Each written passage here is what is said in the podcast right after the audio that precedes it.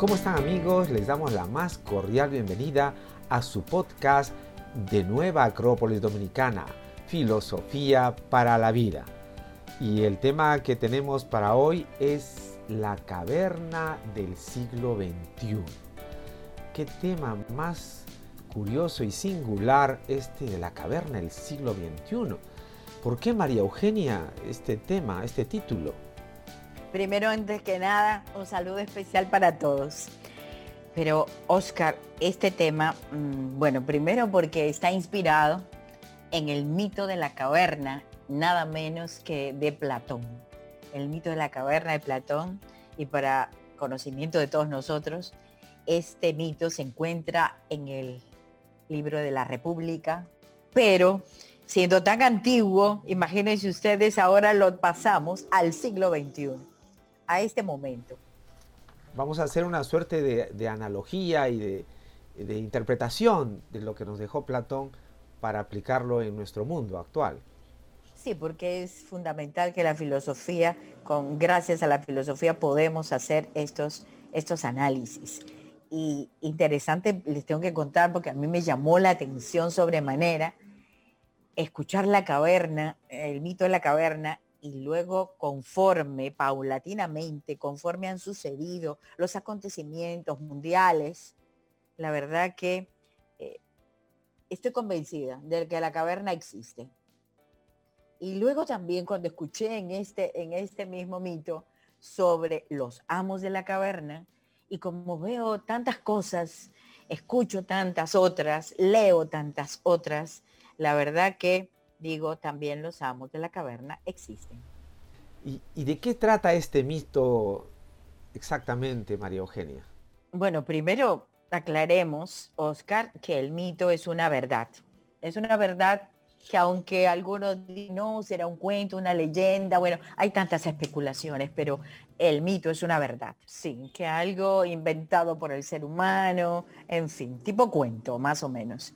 Pero es una verdad encubierta con símbolos, que tiene muchas claves de interpretación. Igual sucede con el mito de la caverna. Podemos verlo desde una clave muy particular, psicológica, individual, referencia eh, al ser humano, y también podemos verlo ampliamente, sociológicamente, dentro de la caverna que sería la sociedad. Oscar, por favor, eh, tú puedes empezar a narrar el mito y así poco a poco todos los, nuestros oyentes vamos a ir interpretando, analizando estas claves de interpretación, vamos. Bueno, ¿cómo no, María Eugenia? Voy a contarlo. Bueno, en este libro de la República de Platón, en este diálogo, pues se dice que hay un grupo de prisioneros que están encadenados y están encadenados desde su infancia, dentro de una caverna. Ellos solamente pueden mirar una pared de este muro, una pared de esta caverna, y ahí la están mirando. Y en esta pared de la caverna se proyectan una serie de sombras que vienen desde atrás, donde hay unas personas que con unos objetos van haciendo estas sombras para que los prisioneros encadenados solamente puedan ver estas sombras proyectadas. Bueno, a ver, yo lo que estoy imaginando, estoy imaginando primero que que si una persona está encadenada o está encerrada dentro de una caverna desde niño, desde una etapa tan importante de su vida y toda su vida permanece únicamente observando lo que tiene al frente y perdón, de sus narices y no puede observar más allá de lo que las sombras se proyectan, pues la verdad no tendría posibilidad de abrir su mente, como decimos, esa mente abierta y buscar otras cosas. ¿Existirá algo más allá de esta caverna? Estas sombras son la realidad. Esta es la única vida que yo conozco. Esta es la forma de vida que única que existe o podría haber otra. No se han planteado esas preguntas porque están encadenados. Y lo más interesante es que las sombras son manejadas por los llamados amos de la caverna en el mito y estos amos de la caverna nos proyectan todo lo que quieren. Pero lo, más gracioso es que los encadenados, bien, lo creemos como si fuera una verdad. y no nos atrevemos a buscar más allá, no nos atrevemos a investigar, a correr el riesgo, a, esforzarnos por ver la vida de otra manera o hacer los cambios necesarios. Pero a mí en, en el mito de la caverna, Oscar, creo que hay una parte que dice que alguien, ¿quién? ¿Quién? Así, efectivamente, uno de los prisioneros logra romper las cadenas logra liberarse de sus cadenas y comienza a darse cuenta que esta es una caverna y que hay que buscar una salida a esta y comienza a ascender, comienza a subir hasta que ve una luz, es la luz del exterior. Y mientras va llegando esa luz también se va ensegueciendo porque no está acostumbrado a ver la luz, ¿no? Pero está acostumbrado solamente a la, oscuridad. Oh, qué bien. O sea que mira, que hay otra parte para poder interpretar esta persona que se atreve por fin, es el único que es dentro de toda esa multitud, vamos a ponerlo como un ser extraordinario, extraordinario. Alguien que ve la vida, quiere ver la vida de otra manera. Se atreve, se arriesga, rompe las cadenas. Le vamos a llamar el filósofo, el que busca, el que busca la verdad, el que se inquieta, como nosotros aquí en Filosofía para la Vida decimos, el que quiere pensar fuera de la caja, fuera de la caverna. Eh, quiere, estar, quiere pensar, está buscando otras formas de. Entonces rompe las cadenas y sale. Pero lógicamente al, al encontrarse con la luz, como todos, es natural, quien vive en la oscuridad, la luz le hiere los ojos, le molesta, le enseguece y tiene que retroceder. Y ahí se encuentra en un dilema entre quedarse en la sombra o salir a la luz. Normalmente, esa es la parte de la filosofía en que tenemos que seguir investigando y arriesgándonos a poner en práctica ese cambio que queremos hacer en nuestra vida, esa forma de vivir diferente, bien, con un propósito, eh, con objetivos claros, con prioridades claras lógicamente nos pide que seamos, que seamos personas, seres humanos, hombres, mujeres, valientes, que nos atrevemos a, y hay que salir, aunque la luz nos llega. Así es. Y este hombre, este prisionero que logra escapar, pues se va acostumbrando a la luz poco a eh, poco. Bueno, y como la luz le encanta, como a todos nosotros, la luz nos encanta, quiere decir que podemos ver la vida desde otra, de otra manera, desde otro ángulo. Alcanzamos a ver el sol, la naturaleza, disfrutamos de todo lo que hay fuera de la caverna, fuera de la caja. Eh, ya, ya, ya, ya las cosas cambian, ya nuestra perspectiva de vida y de ver es diferente. Así es, consigue diferenciar que las sombras que veía antes no son efectivamente lo, que, lo real, que hay más y eso está en, la, en el exterior, en la luz que acaba de conocer.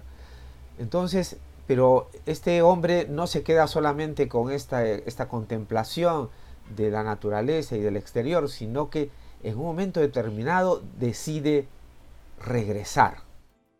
Y esta es una parte muy interesante, María Eugenia. decide regresar para dar a conocer a los compañeros que había dejado en la caverna que esto que están viendo no es lo único que existe y que más bien son sombras proyectadas o por sea que él quiere transmitir eso que había descubierto, esa verdad, eso que había encontrado, algo diferente, lo quiere transmitir a sus compañeros o a los que tiene cerca.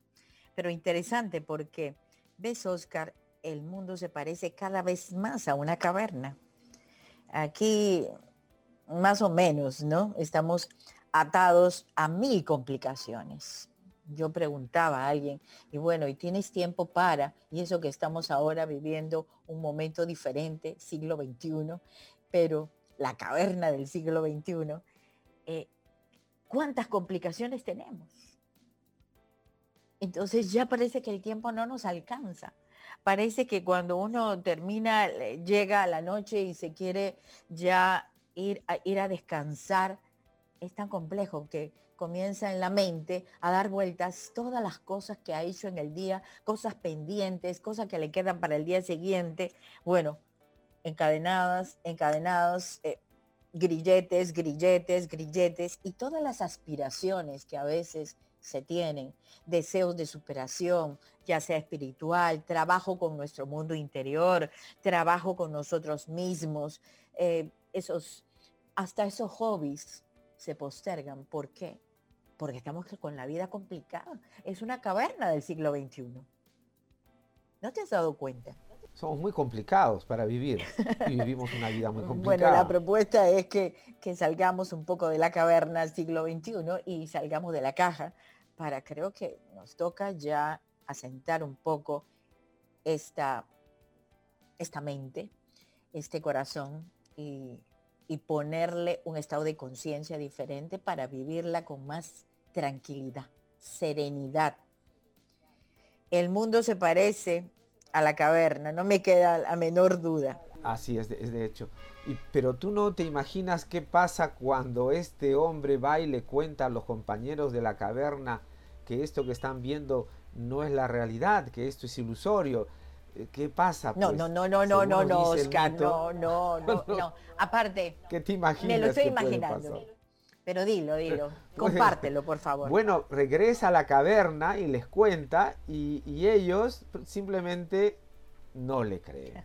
No le creen porque piensan que algo eh, está mal en su cabeza, que el, viaje hacia esa supuesta luz le ha dañado y, más bien es un extraño, es, una, es un bicho raro y que no hay que seguirlo. No, no, no, aparte, piensa diferente.